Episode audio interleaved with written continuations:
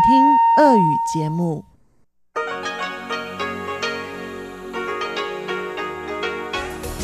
В эфире Международное радио Тайваня. Здравствуйте, дорогие радиослушатели! В эфире Международное радио Тайваня и вас из тайбэйской студии приветствует ведущая Анна Бабкова.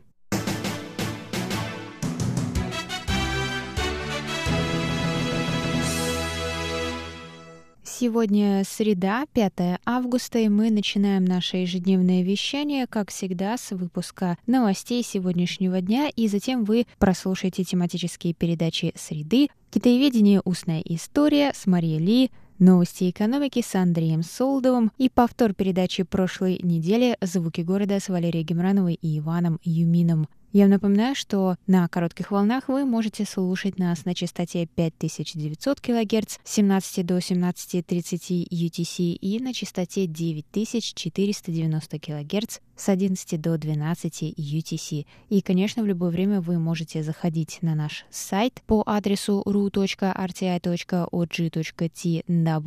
и читать последние новости с Тайваня, слушать ваши любимые передачи и также слушайте нас на подкастах. И если у вас есть какие-то вопросы или предложения, то пишите нам на почту русской службы по адресу russ.rti.org.tw. А теперь давайте к новостям.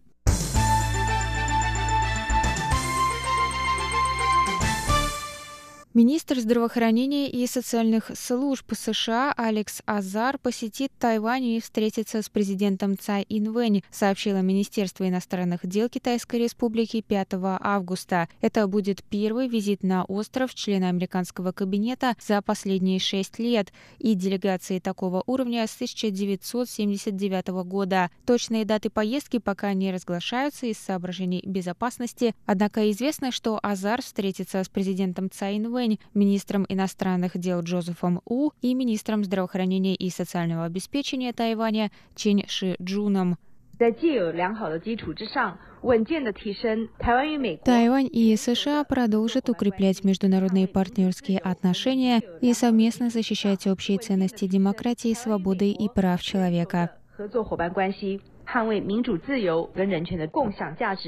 сказала пресс-секретарь Министерства иностранных дел Тайваня Джоанна Оу в среду. В президентском дворце визит назвали подтверждением дружеских связей между Тайванем и США. Бывший помощник министра обороны США по вопросам безопасности в Индо-Тихоокеанском регионе Рэндалл Шрайвер рассказал Центральному агентству новостей Тайваня, что он надеется, что такие визиты станут в будущем регулярными. Шрайвер сказал, Тайвань стал мировым лидером в борьбе с пандемией, и вполне уместно, что высокопоставленные лица из области здравоохранения прибудут для обсуждения будущего развития вопроса. В Центральном противоэпидемическом командном пункте Тайваня сообщили, что делегация не будет проходить 14-дневный карантин. Вместо этого члены делегации должны будут предъявить отрицательные тесты на коронавирус перед отправлением. Они также будут носить маски, ежедневно измерять температуру тела, соблюдать социальную дистанцию и передвигаться в специально отведенных автомобилях. Центральный противоэпидемический командный пункт Тайваня сообщил в среду об отсутствии новых случаев заболевания коронавирусной инфекцией на острове. Число зарегистрированных случаев с начала пандемии 476. Однако стало известно, что гражданин Японии вернулся на днях на родину с Тайваня и у него был диагностирован коронавирус, о чем японская сторона оповестила Тайвань 5 августа. Японец 30 лет прибыл на Тайвань 15 июня и проходил карантин до 29 июня. 30 июня он был по работе в некой компании в северной части острова и 1 августа вылетел обратно в Японию. По прибытии в аэропорту его тест на коронавирус дал положительный результат. Центральный противоэпидемический командный пункт уже связался с 80 людьми, которые вступали с ним в контакт, включая сотрудников отеля и сидящих рядом с ним в самолете пассажиров. Анализы 39 человек отрицательные, остальные еще ждут результатов. 36 находятся на самоизоляции. В ведомстве отметили, что во время нахождения на Тайване и при отбытии мужчина не проявлял симптомов. Последний местный случай заражения на Тайване был зарегистрирован более трех месяцев назад.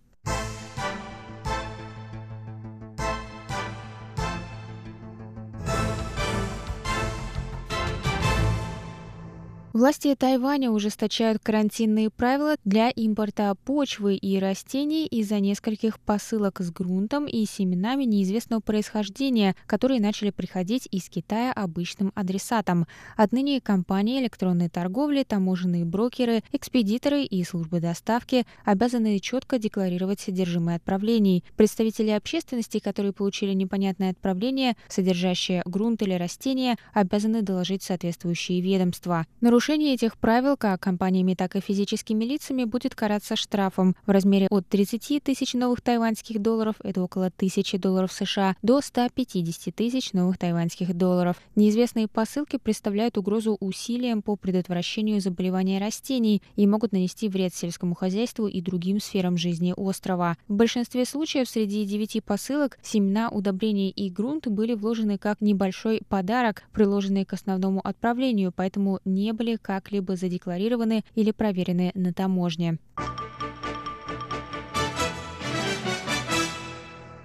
Историческая выставка «Вы отправляете, я принимаю», посвященная развитию техники связи, открылась 4 августа на базе частного музея 207 на улице Дихуа в Тайбэе. Выставка организована при сотрудничестве с крупнейшей тайваньской телекоммуникационной компанией Джунхуа. На выставке можно увидеть редчайшие экспонаты из коллекции компании, включая предметы голубиной почты, появившиеся при династии Тан, и подводные кабели времен династии Цин. Посетители выставки также увидят телеграф-передатчик Куда Морзе, деревянный телефон японского колониального периода и мобильные телефоны 90-х. Кроме того, на выставке есть своя игра — квест-комната, в которой запирают желающих, и они должны разгадать задачи, основанные в том числе на коде Морзе, чтобы выбраться. В ходе игры участники также много узнают о развитии технологий коммуникации на Тайване за последние 200 лет. Организаторы обратили внимание посетителей, что изменились не только технологии, но и язык, которым о них говорят. Например, телефон на Тайване раньше называли словом «дилюйфэн» по созвучию с английским словом «телефон». Слова, которыми обозначают совершение вызова в китайском языке, тоже изменились со временем. Вход на выставку бесплатный, участие в игре стоит 150 новых тайваньских долларов, это около 5 долларов США с человека. Выставка продлится до 17 января 2021 года.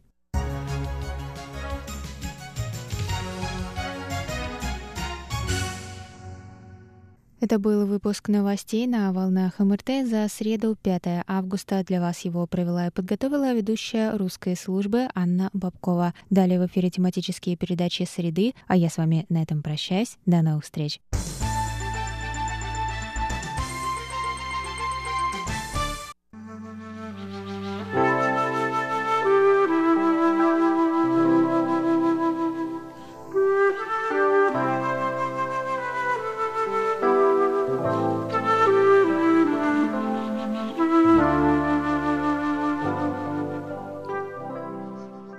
Эфире передача «Китаеведение. Устная история». У микрофона Мария Ли. Здравствуйте. Дорогие друзья, на протяжении последних недель мы с вами слушали интервью профессора Артема Игоревича Кобзева с профессором Артемием Михайловичем Карапетьянцем, записанное еще в 2014 году для проекта «Российское китаеведение. Устная история».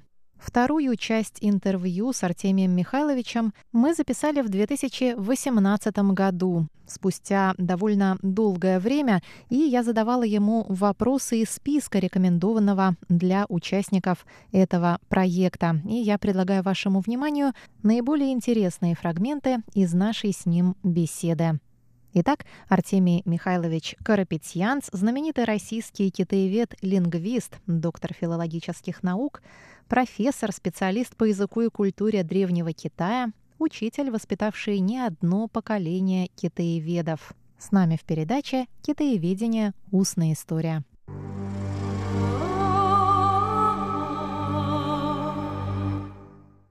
Двадцать восьмое марта 2018 года мы встретились с Артемием Михайловичем Карапетьянцем в аудитории ИСА для продолжения интервью для проекта «Китаеведение. Устная история». Артемий Михайлович, добрый вечер. Добрый вечер, Маша.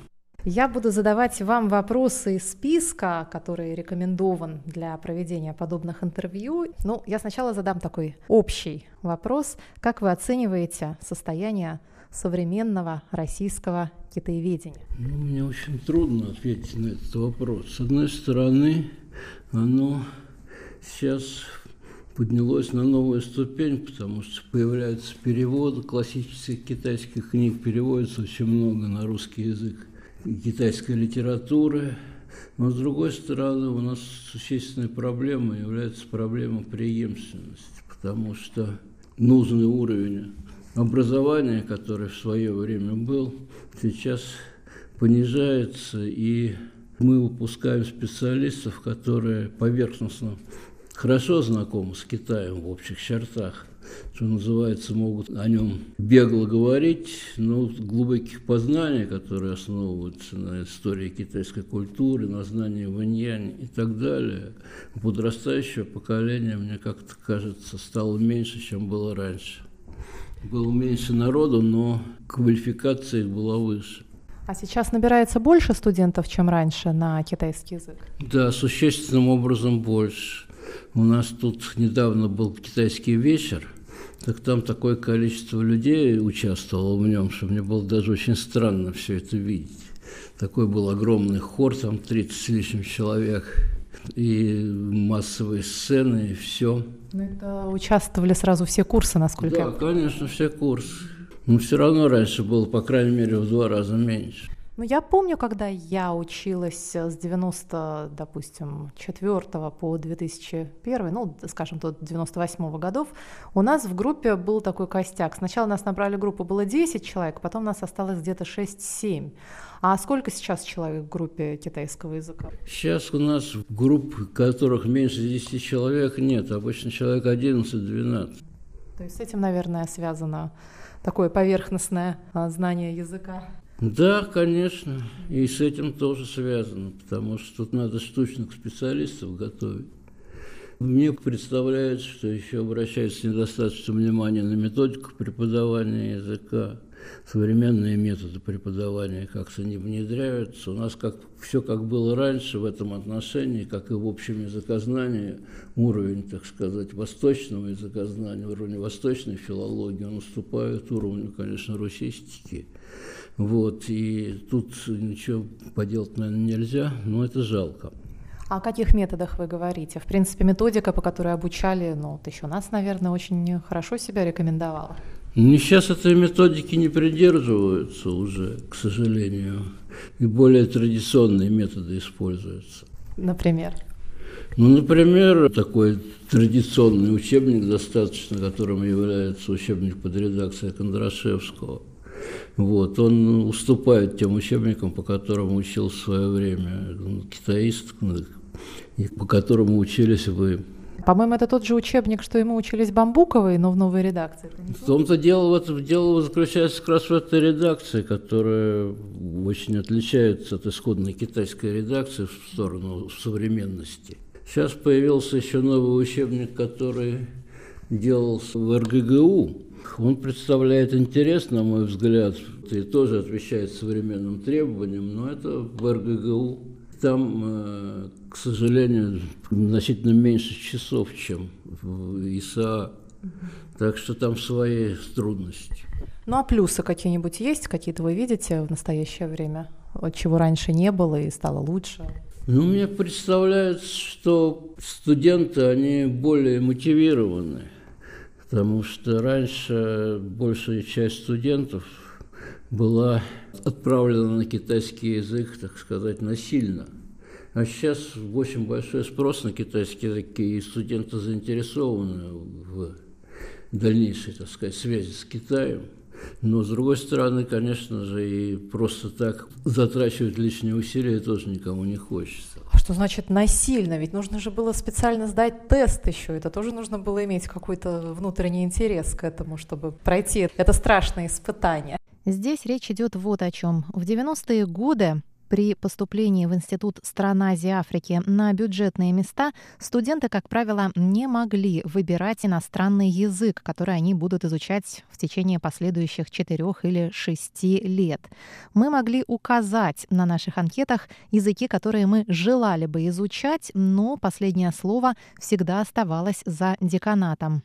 Но те студенты, которые выбирали для себя китайский язык, отправлялись на специальный фонетический тест, чтобы наши преподаватели могли понять, насколько хорошо мы можем слышать, например, тоны и есть ли у нас какие-то задатки для постижения фонетической системы китайского языка. И, как правило, студенты, которые хорошо сдавали тест, зачислялись в группу китайского языка. Ну, это, это я, так сказать, говорю о более ранних временах, конечно.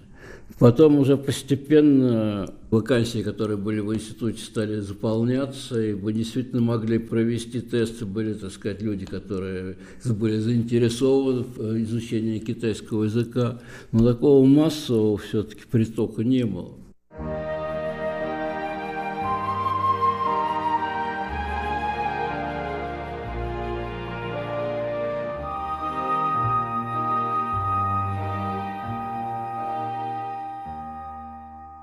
Вы заговорили о преемственности. А что вы можете сказать о ваших собственных учениках? Какие у вас были ученики? Какие были самые любимые ученики? Есть ли у вас сейчас ученики? Ну, я не знаю, трудно говорить о учениках. Что сейчас будет, тоже не очень понятно. Вопрос вообще сформулирован так. История ваших отношений с учениками. История моих отношений с учениками. Вот как-то так получалось, что у меня учеников немного. Я как-то, может, не умею утвердить свой авторитет и какую-то школу установить. Среди моих любимых учеников, конечно, Артем Игоревич Кобзев, потом Андрей Андреевич Крушинский. Мне очень жалко, что между ними такой возник конфликт, и это мне очень грустно. Напомню слушателям, что Артем Игоревич Кобзев, китаевед, доктор философских наук, профессор, окончил философский факультет МГУ, историк китайской философии, научный сотрудник Института востоковедения Российской академии наук и заведующий отделом Китая Института востоковедения. Артем Игоревич – лауреат Государственной премии Российской Федерации за выдающиеся достижения в развитии отечественного и мирового китаеведения и подготовку фундаментальной академической энциклопедии «Духовная культура Китая», научный редактор сайта синология.ру. Андрей Андреевич Крушинский, также известный китаевед, окончил ИСА при МГУ, кандидат исторических наук, доктор философских наук, ведущий научный сотрудник Института Дальнего Востока Российской Академии Наук, преподавал в РГГУ специалист по изучению Идзен или книги перемен. Ну и последнее время учеников у меня Фактически нет. Вот э, была такая Наталья Гурьян из Благовещенска. Она у меня даже в докторантуре была, но она как-то все затягивает защиту докторской диссертации, она занимается РИА, не очень плодотворно. Пока она им занималась, я уже видел по проспект, что выпущена другим человеком большая монография о РИА и перевод даже его на русский язык, хотя я себе не представляю, какой вид может иметь перевод этого словаря на русский язык. Но будет интересно посмотреть, я эту книжку обязательно достану, я просто до сих пор не собрался это сделать и посмотрю. Сейчас у меня пишет магистерскую диссертацию очень вдумчивая девушка, она даже не из Москвы, а здесь в платной еще на магистратуре находится, но она не собирается дальше заниматься научной работой. Так что из нее тоже ученика не получится. Так что мои знания, они остаются не совсем востребованными. И мне даже жалко, что я читаю лекции ограниченному количеству людей, которые, может быть, даже и не могут их оценить до конца, но потом все это так и пройдет. Но, тем не менее, очень тщательно готовлюсь к своим лекциям, обдумываю их. И студенты, по-моему, это умеют оценить. Что вы считаете вашими самыми большими достижениями, а что большим разочарованием, скажем так, в карьере, в деятельности китаеведа? Ну, это, конечно, очень трудный вопрос. Достижением, ну, я не знаю. Я считаю своим достижением, наверное, прежде всего то, что я смог как-то войти в суть предметов, которые я преподавал. Нужно мне было преподавать историю языка, я в ней стал разбираться достаточно хорошо. Нужно мне было преподавать в иньяне. С иньянем мне пришлось разбираться, я изучил структуру в иньяне и так далее. Традиционную китайскую лингвистику изучал, занимаясь курсом истории китайского языка. Сейчас я занимаюсь гадательными надписями второго тысячелетия до нашей эры, потому что Дек Витальевич Диопих хотел со мной в сотрудничестве заниматься проблемами ранних форм письма на территории Китая и так далее. Я, и это, пожалуй, не очень хорошо, потому что достаточно глубоко изучить столь разнообразные предметы трудно, но я думаю, что это обычная участь для университетского профессора. Хорошо, когда он может, так сказать, набрать достаточное количество учеников, которые могут тоже заниматься более частными вещами, отчасти под его руководством. А если учеников нет, то все это, так сказать, уходит в песок потом. Ну а публикации, книги?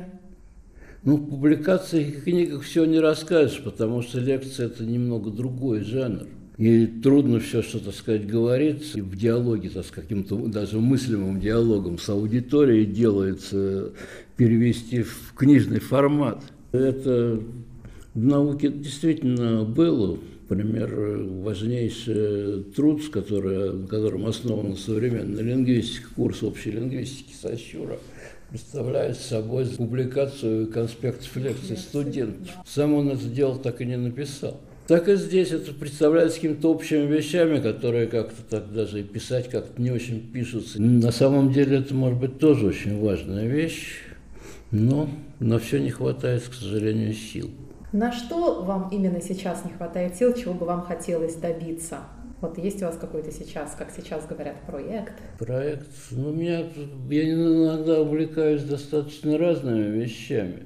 Но у меня проект последний, который я вряд ли смогу осуществить, это изучить вопрос становления раннекитайского текста на примере разных редакций. Одно, одно будет того же. Сейчас подобного рода э, исследования, они сличения редакции, сличения дискурсов и все такое прочее, они сейчас получили достаточно большое развитие. И их можно было бы применить к китайскому материалу наряду с традиционными китайскими методами, в частности, имея в виду разные редакции самых ранних памятников, например, такого памятника, как Моцарт. Он, слава богу, по древности, очевидно, сопоставим с Луньюем, если не раньше него.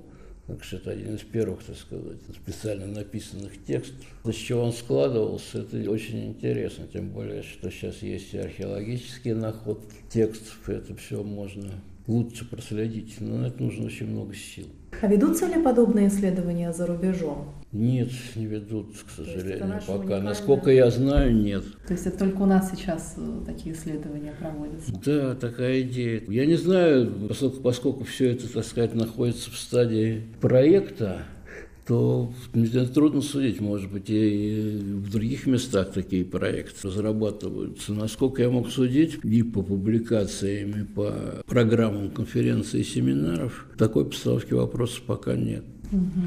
Ну, вы сейчас принимаете участие в конференциях, семинарах, в каких-то научных событиях или, может быть, планируете более активно участвовать? Я планирую более активно участвовать, пока я еще не... Э, не совсем вошли в колею? Не совсем вошел в колею, действительно. Угу. Я стараюсь сделать доклад с конференции общества государств в Китае очередной.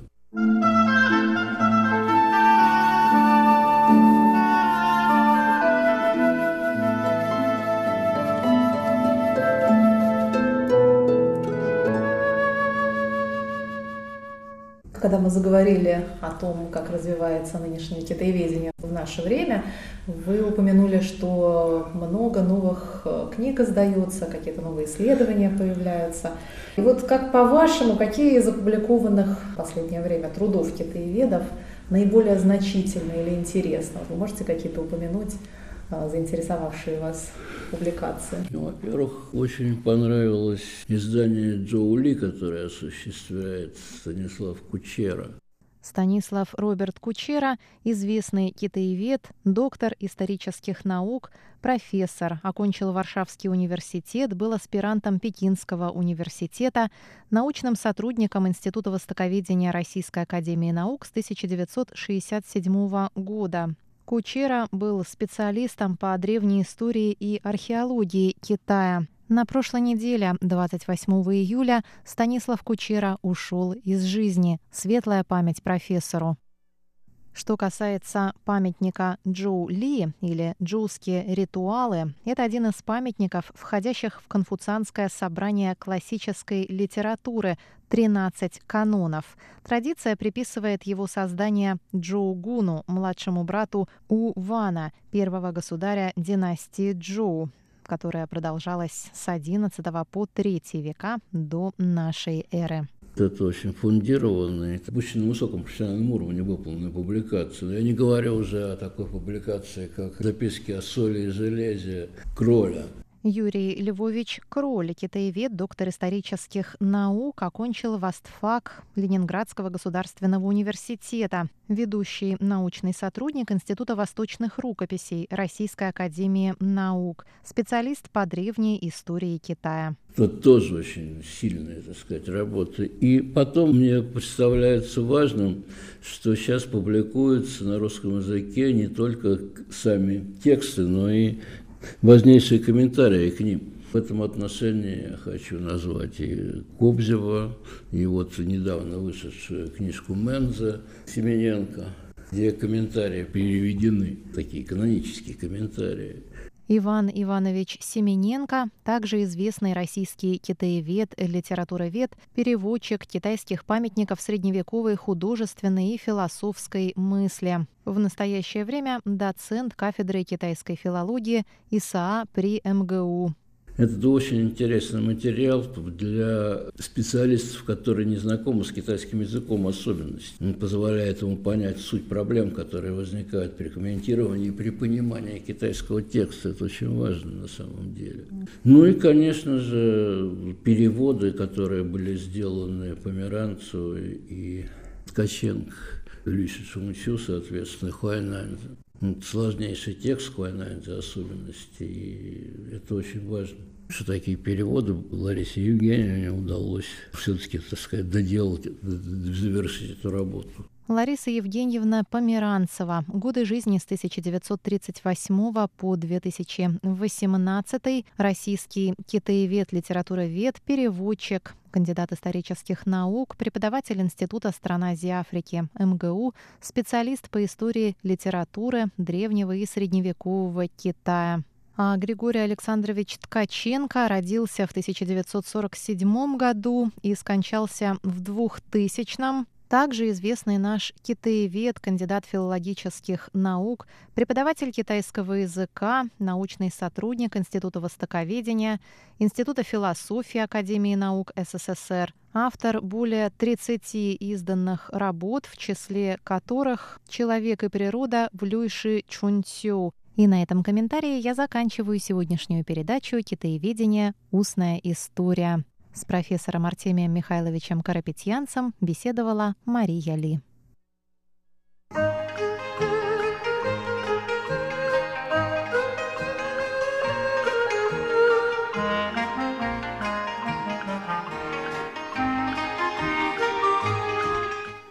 Здравствуйте, дорогие слушатели Международного радио Тайваня. В эфире еженедельная передача из рубрики Новости экономики. У микрофона ведущий передачи Андрей Солодов. Что-то давно, дорогие друзья, мы не обращались к новостям тайваньской экономики. Сегодня мне хотелось бы восполнить этот пробел. Итак, новости тайваньской экономики.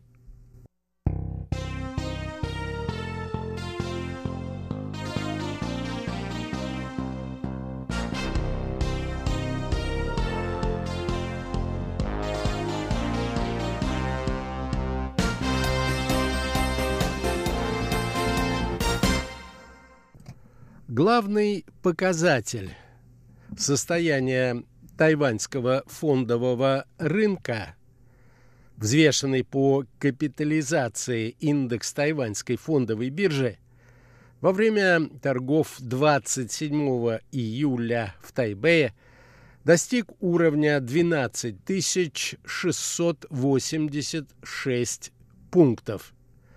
А при закрытии составил 12 588 пунктов с превышением показателя предыдущего дня на 2,3%.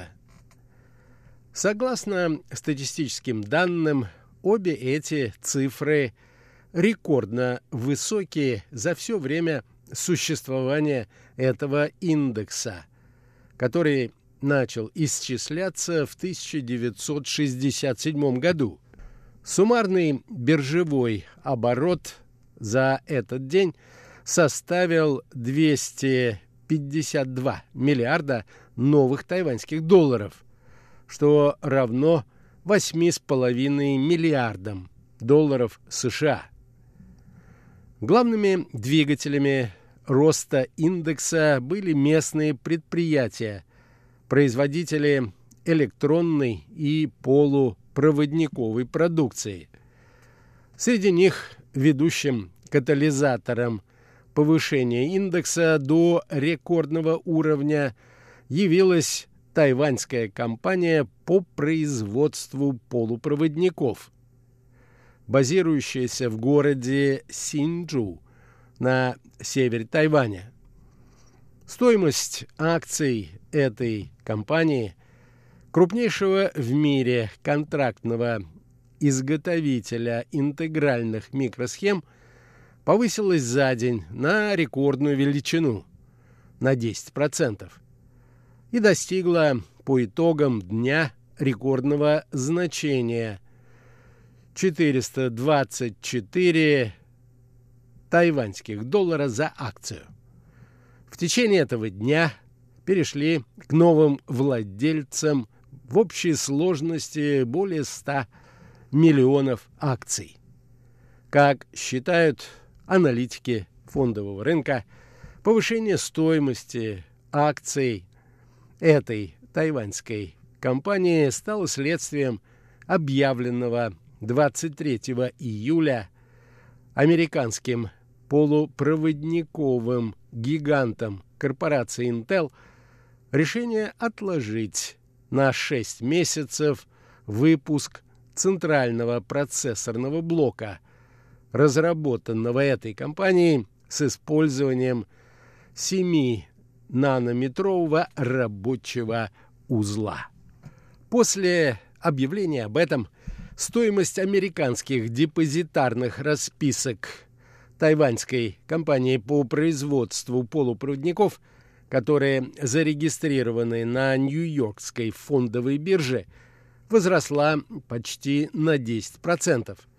В связи с ожиданиями того, что Intel начнет заключать с тайваньской компанией контракты на изготовление соответствующих изделий.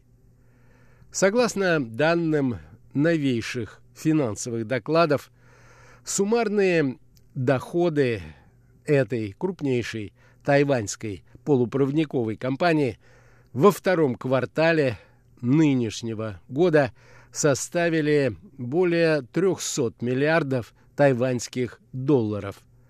С превышением соответствующего показателя 2019 года почти на 30%, а чистая прибыль компании за тот же период увеличилась более чем на 80%. Компания заявила, что ожидает получить приблизительно такие же результаты и в третьем квартале нынешнего года.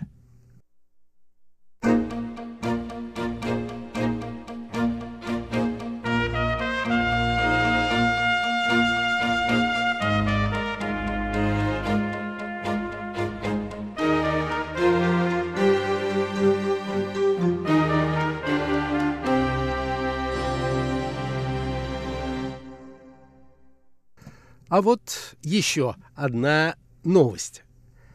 Тайвань твердо привержен курсу на сотрудничество с другими экономиками, членами форума Азиатско-Тихоокеанское экономическое сотрудничество, сокращенно АТЭС, в интересах поддержания устойчивого торгового потока в регионе в период коронавирусной пандемии, заявил 25 июля государственный министр Китайской республики Дэн Джен Он отметил, что хотя вводимые с учетом чрезвычайных обстоятельств торговые ограничения могут быть необходимыми в это критическое время, государственный министр призвал все правительства сделать все возможное для того, чтобы эти меры были не дискриминационными,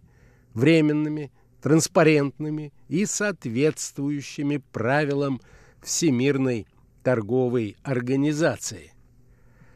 Государственный министр сделал эти заявления в ходе виртуальной или онлайновой встречи ведущих вопросами торговли министров стран, входящих в АТЭС. Подобная онлайновая конференция была первой в истории этой организации и проходила под председательством Мохаммеда Азмина бин Али, министра международной торговли и промышленности Малайзии, устроительницы саммита АТЭС 2020 года. По словам государственного министра Дэна, хотя во всем мире продолжает увеличиваться число случаев заражения новым коронавирусом, Тайвань добился успеха в обуздании эпидемии, не прибегая к локдаунам, и таким образом дал предприятиям возможность продолжать действовать в обычном режиме. Благодаря эффективным мерам по поддержке бизнеса, принятым правительством, в развитии тайваньской экономики сохраняется восходящий тренд, а ее прогнозируемый прирост в нынешнем году составит 1,6%, сказал государственный министр. При этом он добавил, что Тайвань способен и готов делиться с другими странами мира своей успешной моделью обуздания пандемии. Кроме того, участвовавшие в виртуальной или онлайновой встрече министры торговли приняли по завершении видеоконференции совместное заявление, в котором подтвердили приверженность АТЭС согласованному членами организации курсу на смягчение негативных экономических последствий коронавирусной пандемии и поддержание справедливой, свободной, открытой и стабильной торговой и инвестиционной среды.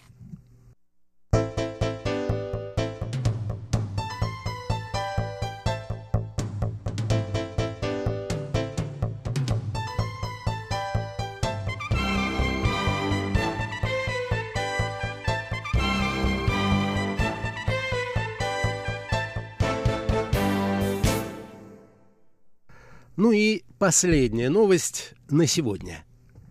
Объем экспортных заказов на тайваньскую продукцию в июне нынешнего года увеличился на 6,5% по сравнению с аналогичным периодом прошлого года. Как сообщило 20 июля Министерство экономики Китайской Республики, объем полученных Тайванем в июне экспортных заказов увеличился на 6,5% относительно соответствующего показателя предыдущего года и достиг более 40 миллиардов долларов США. Объем заказов на продукцию главных экспортных секторов тайваньской экономики электроники, информационных и коммуникационных технологий и оптоэлектроники увеличился соответственно на 20, 4%, на 17% и на 4%. Министерство экономики связало столь значительный рост объема заказов в секторе электроники с ускорением темпов развития таких технологий, как телекоммуникации пятого поколения и высокопроизводительные вычисления, а также с повышением спроса на изготовление и конструирование интегральных микросхем, на устройство динамической памяти с произвольным доступом и на печатные платы. Впечатляющие результаты Впечатляющие результаты в секторе информационных и технологий министерство отнесло за счет бума в сфере телекоммуникаций, связанного с пандемией нового коронавируса. Данный тренд в области информационных технологий стал следствием увеличения объема заказов на компьютеры, ноутбуки и планшеты, графические карты, интернет-серверы и сетевые коммуникационные устройства – а также наращивание производства мобильных телефонов. Примечательным был, помимо этого, рост объема экспортных заказов на продукцию оптоэлектроники. Этот рост объясняется прежде всего повышением глобального спроса на жидкокристаллические индикаторные панели и оптические линзы, отмечали представители Министерства экономики.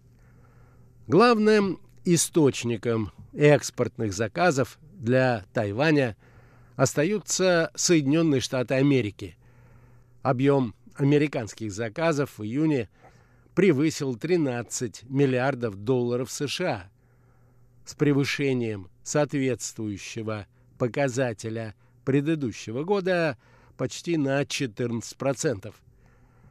За Соединенными Штатами следует Китай, включая Гонконг, с приростом 13%, Европа с приростом 11%, а также страны Ассоциации государств Юго-Восточной Азии, сокращенно АСИАН, с увеличением объема заказов почти на 2%. Министерство также заявило, что сохраняет оптимистическую оценку перспектив развития тайваньской внешней торговли. На этой оптимистической ноте я завершаю нашу передачу. Всего вам доброго, дорогие друзья. До новых встреч!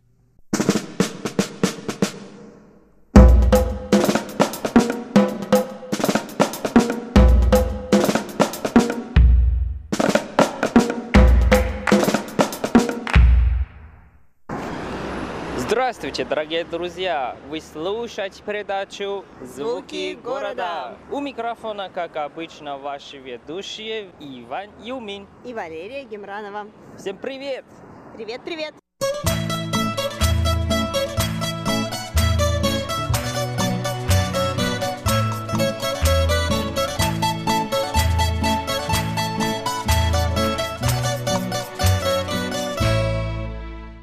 Лера, как дела у тебя? Отлично дела, Ванюш. Я стараюсь не расплавиться под этим жарким солнцем. А у тебя как дела? Я, как и ты, не, правда, очень жарко, вообще сумасшедшее. Но, знаешь, вообще два дня назад был рекорд. Самый жаркий день в Тайване. Это 39, 39 градусов. Представляешь? Представляю, Ваниш, я помню этот день, я помню прекрасно, что я чувствовала, как будто... Я чувствовала себя, как будто я нахожусь в какой-то печи, правда. Палило солнце беспощадно, а не было ни единого дуновения ветерка, было невероятно жарко. И я не знала на самом деле, сколько градусов. И я узнала об этом только на следующий день, и тогда мне стало все понятно. Действительно, на Тайване очень, очень и очень жарко. Если тогда ты находилась в Тайбэе, это вообще нереально. Да, я тогда находилась именно в Тайбэе, поэтому я могла почувствовать на себе все это. И очень душно. Поэтому, по этой причине, я предлагаю сегодня мы пойдем на интересную выставку. Мы пойдем на выставку с тобой, Ванюш? Да. Ванюш, а как же коронавирус? У нас же на Тайване все выставки были отменены. Они что, начались снова? Да, в Тайвань же безопасное место, и у нас уже все в порядке. В прошлой передаче я специально не поставил тебе загадку, потому что сегодня мы сразу вместе на эту выставку и посмотрим и раскроем секрет. Точно, а я-то думала, что-то, чего-то нам не хватало там, а это, оказывается, ты забыл про свою загадку, Ваня. Я не забыл, я специально не поставил. Так что, дорогие слушатели, давайте сегодня разгадаем загадку вместе.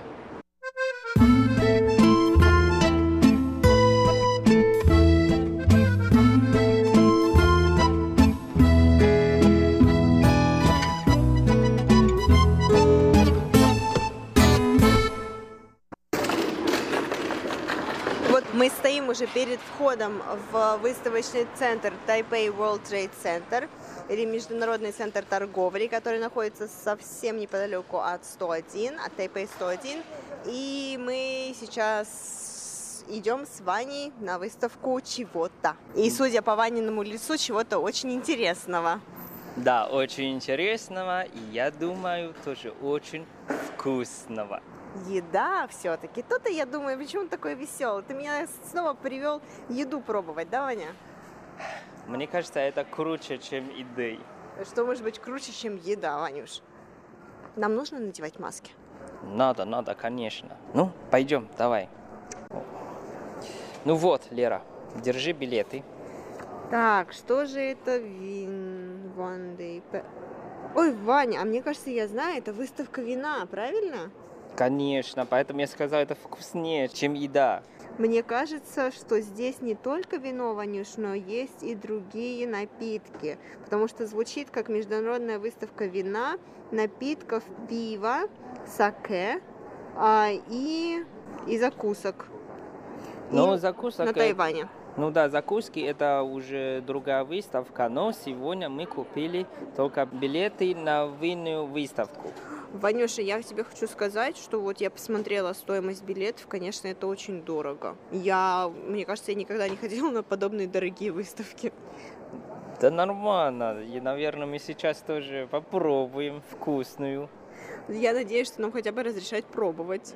Конечно. А то за такую цену как-то очень, очень жаль. Вот. Мне кажется, билет э, красивый на самом деле. И, как ты сказала, что сейчас все равно а, еще идет коронавирус, поэтому нам надо написать свое имя и свой контакт. Точно, я увидела, да.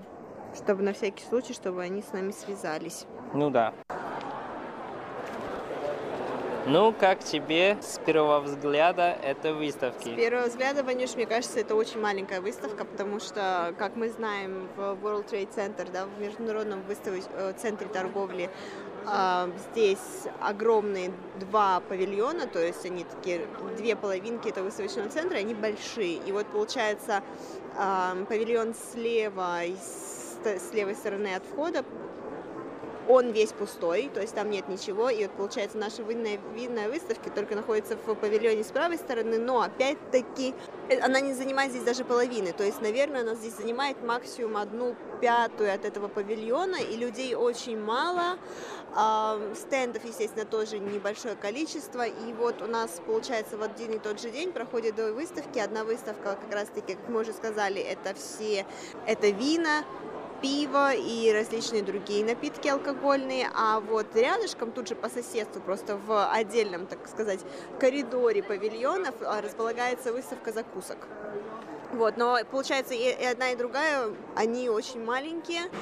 Ну и вот, насколько я понимаю, чем обусловлена эта сама дороговизна билетов, наверное, нам здесь все-таки попроб... нам здесь удастся, наверное, все-таки попробовать вино, и, может быть, этим это обусловлено. Такая цена, такая высокая цена на билеты. Я думаю, что да, точно мы можем попробовать, но я хочу говорить, что то, что я знаю, такая выставка на самом деле раньше была достаточно большая и была международная. Но я думаю, все-таки из-за вируса и другие гости из других стран не могли попасть и не могли участвовать, поэтому стали только маленькая выставка. То Осталась есть, только маленькая выставка. Осталась только маленькая выставка, и в основном все вот эти компании именно уже в Тайване. Вот. А ты сказала, что мало народа. Я думаю, две причины. Потому что сегодня как раз последний день этой выставки. И пока это только утром. Так что я думаю, после обеда будет очень-очень много народу. Зато это хорошо для нас, чтобы рассказать слушателям и попробуем mm-hmm. вина. Вот тоже интересно, когда мы вошли и сразу нам дали рекламу. Интересно, женщина сказала, что о, здравствуйте, мы вина не продаем, а мы продаем бокалы. И эти бокалы очень специальные они помогают вину раскрываться. Мне кажется, это очень интересно. Ванюш, да, и она, кстати, сказала, что это новая разработка, совершенная новинка, только-только появилась на рынке, и вот она пригласила к нам прийти и купить все-таки их бокал. Интересно посмотреть, что что же это за особенные бокалы.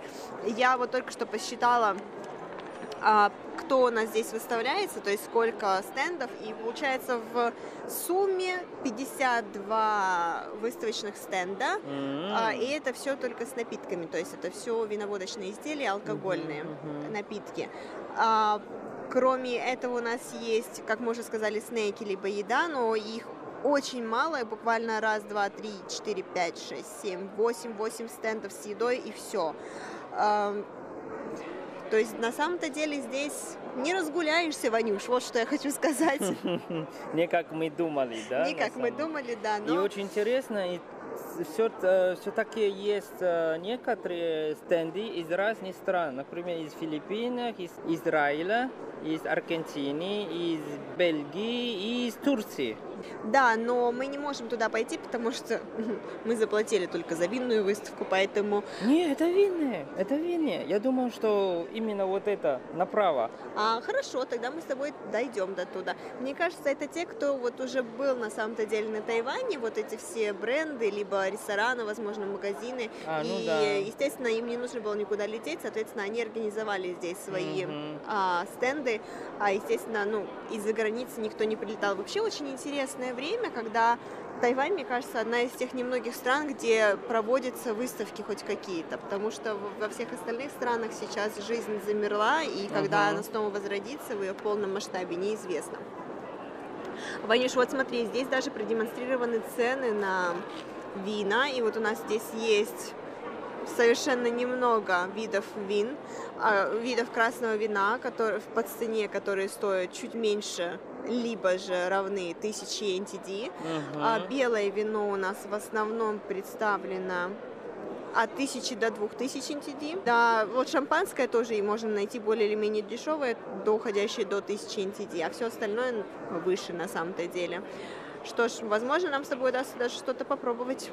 Ну да, и посмотрим. Кстати, я вспомнил, знаешь, что в Тайбе есть э, португальский ресторан? Да, конечно, знаю, Ванюш. А я там бывал, и мне правда понравилось. Там все португальская кухня и вина из Португалии. И, конечно, Порто. Вау. Здесь даже есть вино из Сербии. Интересно. Вино, а нет, это виски из Шотландии, конечно же. Как же без него? Пойдем посмотрим. А я думал, тоже существуют крымские вина. Но оказалось, что нету. Мне кажется, крымские вина, Вань, только либо в России, либо в Крыму. Пошли. Пойдем.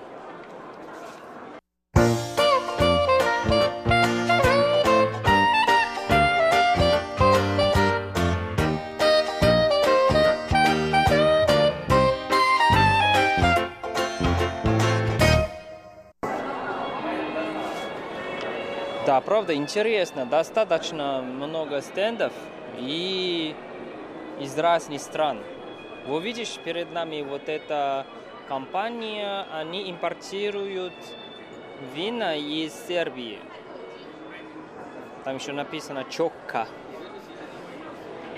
А, да-да-да-да-да, увидела, Ванюш, увидела. Но, кстати, здесь достаточно много людей, но они такие, они молодые в основном. Еще бы. Потому что те, которые постарше, они, мне кажется, идут сразу же к э, выставочному стенду Шотландии, где можно попробовать виски. И очень интересно, у каждого человека, почти, почти у каждого человека в руках бокал. Да, кроме нас с тобой. А у нас микрофон.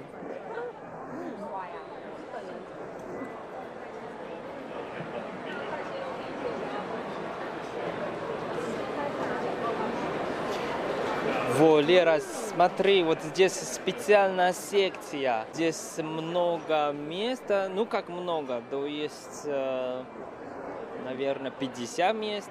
А... Здесь находится, я объясню, что мы сейчас видим, это такой секция дегустации вина. И я не знаю, во сколько она начнется, давай посмотрим, здесь есть расписание. Но вот да, здесь уже все подготовлено. Для людей, чтобы прийти и начать дегустировать вина. Интересно, во сколько же у нас сегодня? Сегодня будет э, час тридцать. Час тридцать и целый час. Они дают разные вина и для того, чтобы попробовать. Правда, профессиональный, да? Там столько бокалов, бокалов. Да, 5. получается 5 бокалов. И специальное вот это ведро называется. Наверное, там лед. Скорее всего, да, скорее да, всего. Да, еще специальная такая вода для того, чтобы... Освежать вкус. А, чтобы освежать вкус. Интересно. Да, но мы, к сожалению, не успеваем сегодня на дегустацию, потому что мы пришли достаточно рано. Но вот я думаю, очень многие будут здесь находиться до момента дегустации вина. Мне кажется, утром, да, то, что сейчас мы гуляем по выставке, мне кажется, все участвующие знатоки, все знают или я профессиональные? Нет, я сомневаюсь, Ваня, что все они профессионалы. Я думаю, что большая часть из них просто любители, а, которые решили прийти попробовать разные виды вина чтобы запомнить, записать себе где-нибудь и потом а, купить бутылочку вина на какой-нибудь праздник.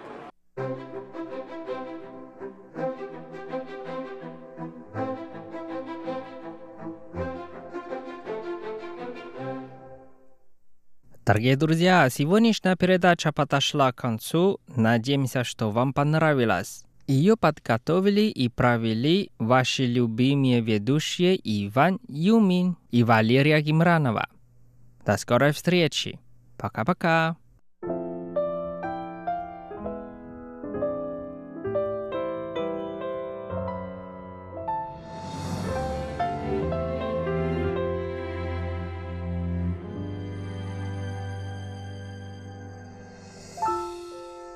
错过太远，才怀念那时的平淡，熟悉不过的习惯，简单却最疗愈的晚餐，朴素却带着爱的早安，怎么当时会觉得无感？自尊是一种孤单，明明寂寞在扩散，不肯卑微要答案。那不安不满发动冷战，就这样一步一步走散，幸福就成了到不了的